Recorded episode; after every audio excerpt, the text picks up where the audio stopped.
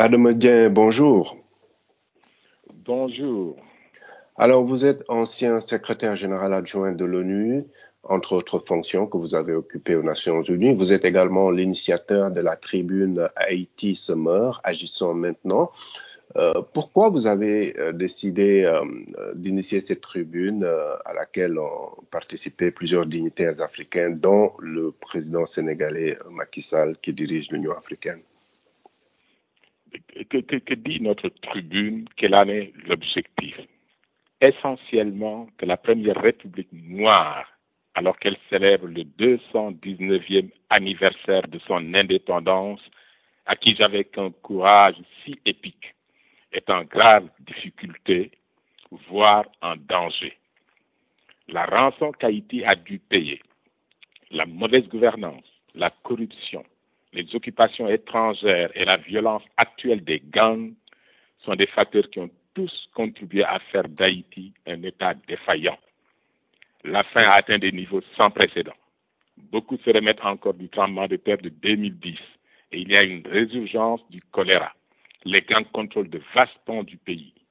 Et c'est pourquoi, vous l'avez signalé, je suis vraiment honoré et c'est très gratifiant d'avoir pu réunir autant de personnalités internationales de premier plan, des chefs d'État actuels et anciens, comme vous l'avez mentionné, le président de l'Union africaine Macky Sall, le président du Timor oriental, prix Nobel de la paix, José Ramos Horta, le président de la Commission de l'Union africaine, Moussa Faki Mahamat, et de nombreuses personnes éminentes de tous les continents qui ont accepté de signer la tribune, sonnant l'alarme et suggérant que des mesures urgentes soient prises maintenant.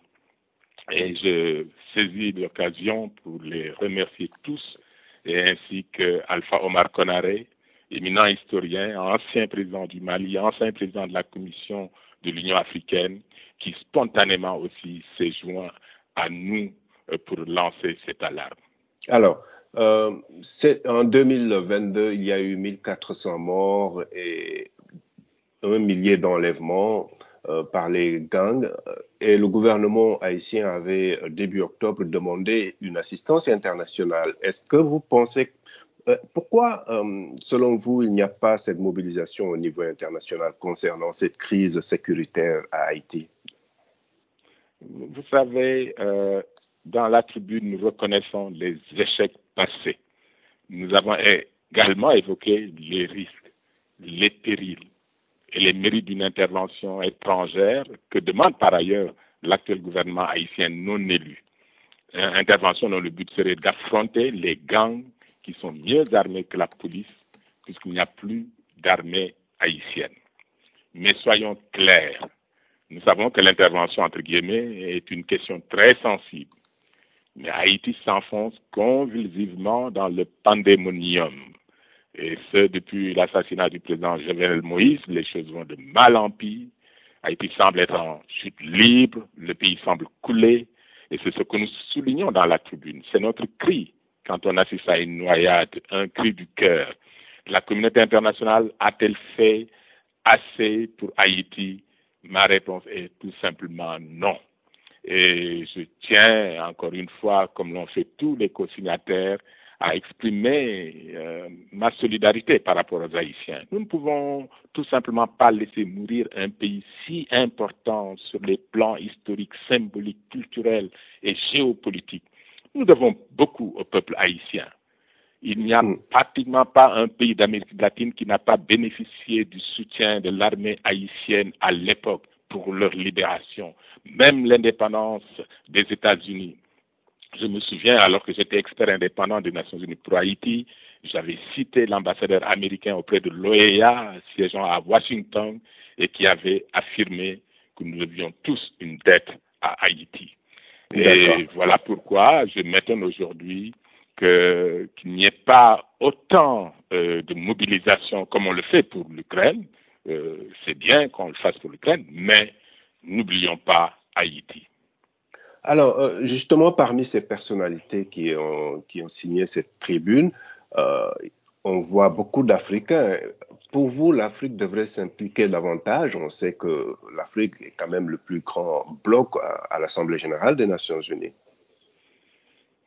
Mais absolument. Et puis, n'oublions pas, euh, Haïti, c'est la première, je dirais, fille de l'Afrique à acquérir son indépendance au prix du sang, qui a défait euh, l'armée napoléonienne et qui a payé très cher et continue à payer euh, cette audace de se lever comme un seul homme et de briser les chaînes de l'esclavage.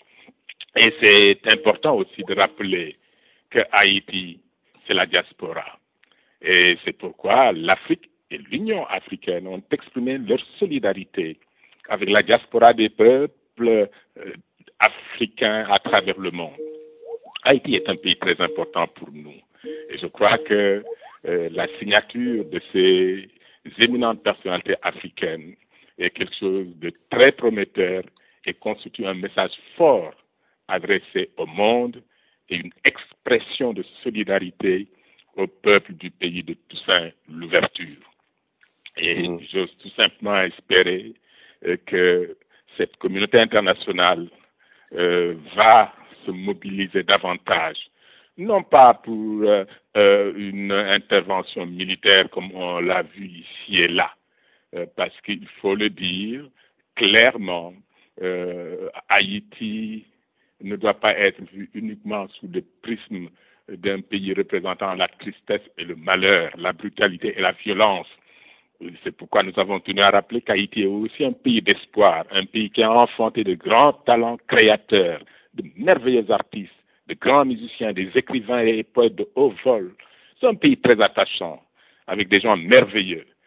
La femme haïtienne symbolise de manière unique la force, le courage et la résilience. C'est une femme debout, comme Toussaint l'ouverture qui, fort de joue, est mort debout. je crois que c'est cette dignité de l'homme noir euh, qui doit être aujourd'hui préservée. Nous devons tout faire euh, pour que nos frères nos sœurs d'Haïti puissent retrouver la paix, euh, cette paix euh, qu'on attend et qu'on les débarrasse euh, de cette gangrène de gang qui crée partout la désolation.